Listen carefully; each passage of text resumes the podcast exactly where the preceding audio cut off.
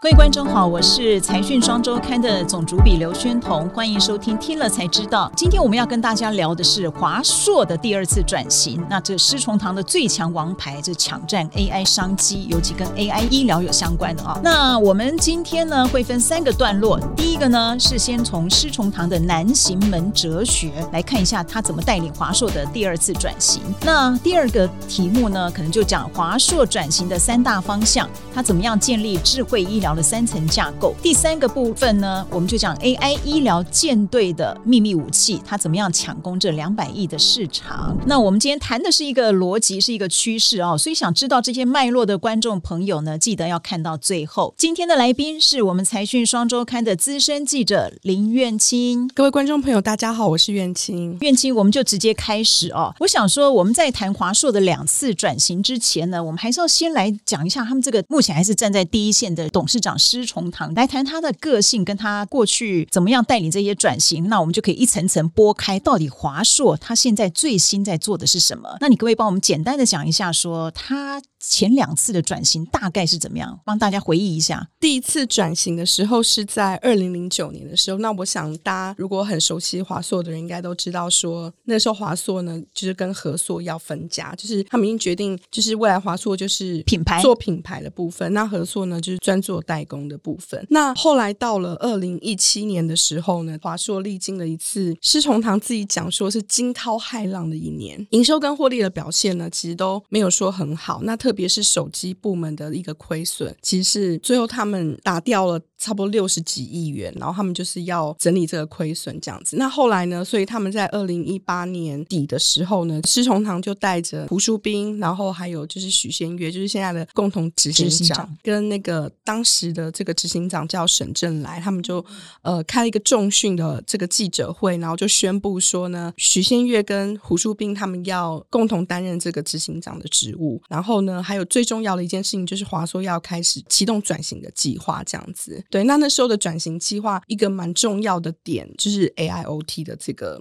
新的这个事业。那施崇堂他也特别的说，打算要投入一百亿元，然后要来做这个新事业的这个投资啊，跟新事业群的一些设立这样子。OK，刚刚那个院庆已经谈到了零九年一个最大的就是当时华硕跟和硕分家哦，一个做品牌，一个做代工。那还有一个就是二零一八年的时候，这个 AIoT 这个部门成立，就是它新的转型。那 AIoT 我们讲中文就是智慧物联网，就是物联网再加上 AI 的意思。对，好，这是它第二次重要的转型。院庆可不可以再告诉我们一下，就是我们等一下要讲的主题就是它这个 AIoT 衍生出来的相关的。可是在这之前，我还是想依据你多年的采访经验，你觉得施崇堂它是一个什么样个性？然后他带领的华硕是有什么样的一个特别的哲学吗？我觉得从二零一八年他开了那一次的记者会，宣布说要启动转型计划之后，其实大家应该有关注到说他已经很少出现在公开的这个公共场合。对对对对，那其实这跟他的个性其实也有关系。虽然说他过去的时候，大家可能会看到他在一些就是华硕的一些新品发布会上啊，可能一身劲装啊，然后就像贾伯斯那样子，他可能就是会在舞台上面，然后用生动的肢体语。言啊，然后跟大家讲他们的新产品，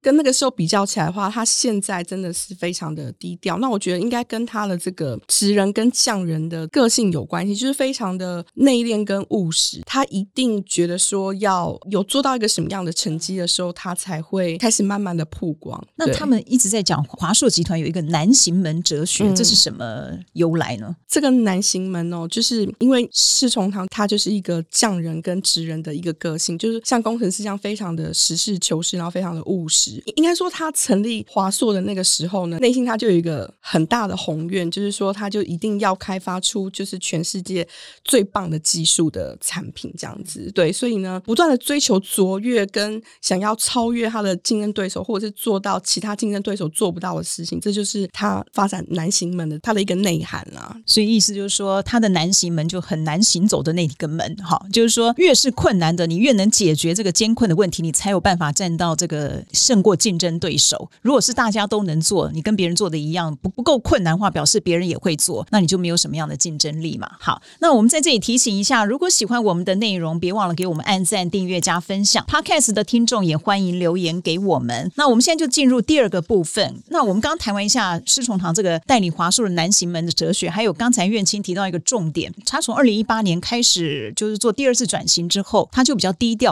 他是一个很沉稳内敛的人。他如果没有什么特别准备好的事情，他不会刻意出来。可是刚刚苑青提到，这一年来可能施崇堂曝光的几率比过去多了很多。那很特别是，其实在医疗的领域又特别的多。那所以我们接下来就要讲第二个阶段，就是说华硕它的转型，它其实有三大方向。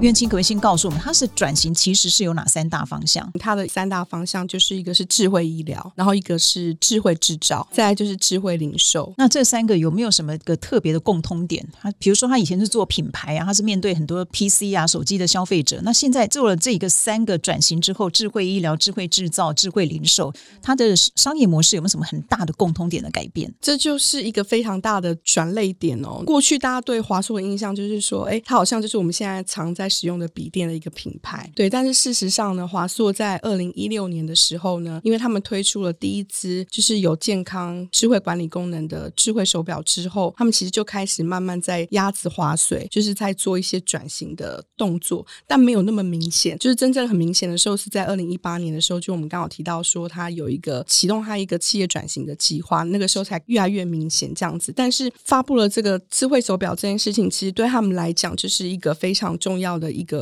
里程碑，因为呢，华硕它其实已经慢慢从大家过去知道的一个 B to C 的 PC brand name 的厂商，开始要转型成为一个可以同步提供 B to B 有平台的 service provider。嗯嗯，好。那刚才苑青提的是智慧医疗、智慧制造、智慧零售，它的转型也从了 B to C，就是企业直接面对消费者，到 B to B，就是企业对企业的这个平台，它也开始在布局这些相关的领域哦。那我想，我们今天的节目还是把它专注在我们刚讲说 AIoT 这个智慧物联网部门这三个转型里面，我们把它专注在智慧医疗好了。因为智慧医疗呢，其实我们这几年都在讲科技跟医院开始什么科技生医要结合，可是我们会觉得说这些。电子大哥好像有很多钱、很多力量、很多的技术，可是我们总是觉得没有看到一个产业的成型，总觉得好像就是在打高空，好像没有看到实际落地。但事实上可能不是这样哦。那所以我们就来把这个华硕来做一个品牌厂商，我们看他怎么样做这个智慧医疗。其实我们刚讲到，施崇堂会出来表示他已经准备好了，他一定有一些东西已经差不多，所以他愿意站上台面。而且他今年二月十六号又当上深测会，这是台湾生医界大概最大的协会哦。深测会，他的理事长几乎所有的电子大哥都进来。那今年连施崇堂也进去了，表示说站在台面上还有一些底气在了，那就是华硕的底气。那我们现在就来谈一下智慧医疗。之前华硕施崇堂曾经讲过，他们有三层架构。那外面人其实都搞不清楚他这个精髓在哪里。那你可不可以告诉我们这个简单先讲一下这三层架构？去年十月的时候，就是施崇堂他有在智慧医疗展上面的那个论坛，他有发表医疗四点零的演讲嘛？那个时候其实他就已经把这三层。架构已经就是公开告诉大家，就说哦，这三层架构是长这样，然后这个其实就是华硕未来做智慧医疗的一个整体的战略布局这样子的。因为它的第一层结构就是最底层的这个基础建设的部分呢，其实它就是像是负责 AI 运算啊，然后还有就云端伺服器，然后还有就是研发的领域，所以它在这个部分。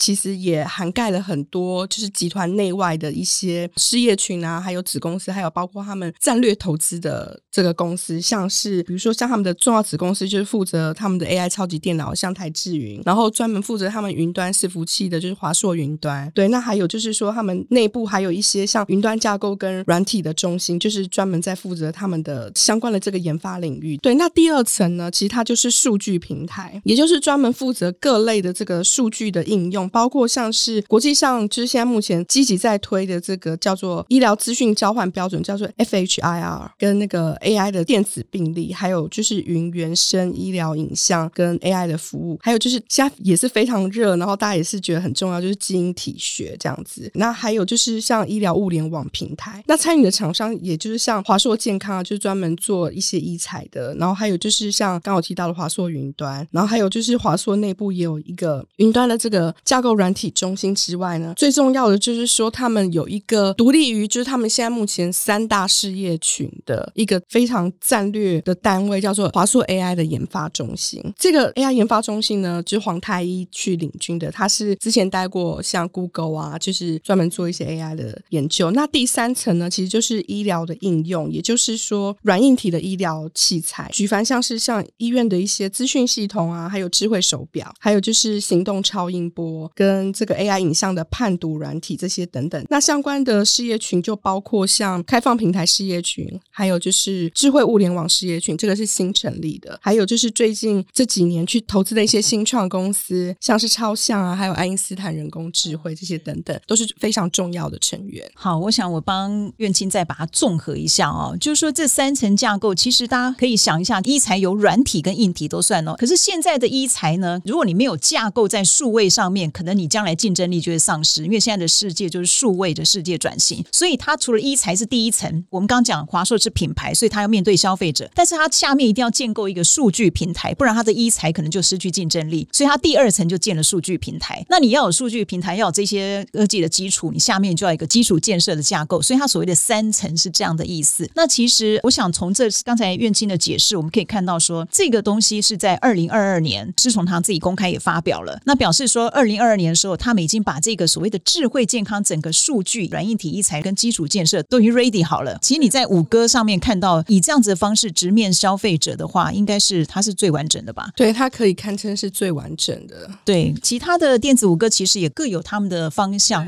那比如广达可能 AI 也做的很不错，可是 AI 它可能做很大型的专案，而且它偏研究的。那其实人保也做的蛮多的，对，只是对它可能也有生计，但方向可能大家不太一样。是。那我们刚刚讲完这个华硕的三层架构，我想大家已经对它的智慧医疗转型有一个很基本的概念哦，就是上面的医材、软硬体的医材的部分呢，它也会去投资超像，还有爱因斯坦，它二零二零年就开始投资这些公司。那数据跟下面的基础建设，我觉得它自己就做得很好。那你刚刚讲了一个重点，它有有一个 AI 研发中心是蛮重要的战略单位，那我们就进入第三个部分啊，第三个段落我们就来讲一下它的 AI 医疗舰队有一些秘密武器，它怎么样去抢攻这个至少两百亿的市场。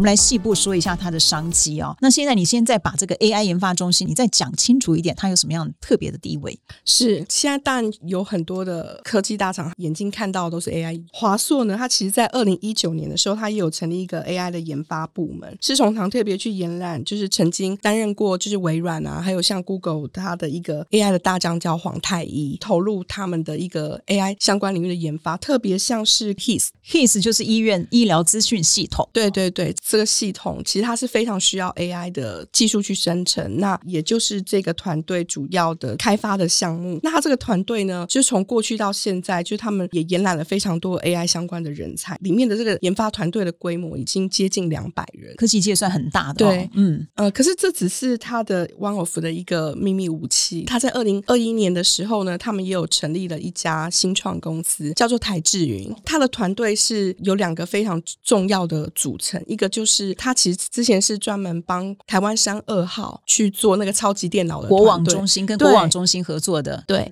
另外一个是当初华硕去协助台湾山二号的那个伺服器团队，就是他集结了这两个核心的团队呢，然后现在就全部是台资云的那个核心团队。他们现在就是去接收了台湾山二号这个超级电脑，而且他们里面还有非常多 AI 的人才，这样子。嗯，而且他好像因为这样子，所以他们现在 AI 能力蛮强。他现在又跟国卫院好像要做生技医疗里面的最强的 AI 超级电脑嘛？对，没错，没错。还有没有哪些时机呢？他们现在应该都是，因为他已经架构三层，所以他们以前都是单兵作战，你自己去谈，就发觉大家一开会，发觉哎，你也去跟台大谈，你也去跟长庚谈，为那他们有其他需求，为什么我们不结合起来？所以他们现在好像都是打团体战嘛。对，没错，我们这次也透过了很多的采访，知道就是说，像刚宣宏这边有提到，就是说华硕它其实过去它其实有很多的部门跟很多的子公司，甚至是很多的这个战略的企业呢，都在做智慧医疗这件事情。但是大家可能都是分兵作战，所以其实从过去到现在，华硕跟台湾至少超过三十家的大型医院都有在智慧医疗相关领域的合作。但是呢，在过去一年来，所有的这些重要的舰队的成员呢，他们每一周都会针对大型的专案去做开会，就是积极的去把一些大型的专案把它谈下来，这样子。嗯，其实我们现在大家都很重视，说台湾需要来一个数位医疗这个方面，希望它能够成为第二个护国神山哦。所以我觉得大家真的很可以慢慢的去理解这些五哥到底他们背后其实做了什么样的事。那我们在财讯六八零期就有做了一个把华硕的这个医生计智慧医疗这一块，它到底怎么布局，帮大家解释一下，包括他们一些小金鸡哦。那我们在节目的最后，我们还是把这个华硕至少我们看到两大商机。我想第一个商机，科技圈其实现在非常重视的是卫福部，它即将要推一个叫次世代数位医疗平台。这个东西我们可能听过去就是一个一个案子，你没有感觉，可是其实科技圈把它视为很大的盛事，尤其是华硕这一类，它已经架构好了中间那个数位的那一部分。愿期，你帮我们解释一下这个次世代数位医疗平台，它到底对华硕的这个影响是什么？它其实就是说，如果用比较简单的一个譬喻来讲，就是说，可能过去传统医院他们很想要来做就是智慧医院的事情，但是呢，他们里面的系统呢，就像比较老旧的水管，发现说常会有不通的情况。但是我们总不可能说要求这些国内的这些大型医院全部都打掉重练，所以我们家就要有一个像 His 这样子的系统，它就是可以做传统医院跟新的系统的一个很重要的连接，让传统的这个大型医院呢，他们要做。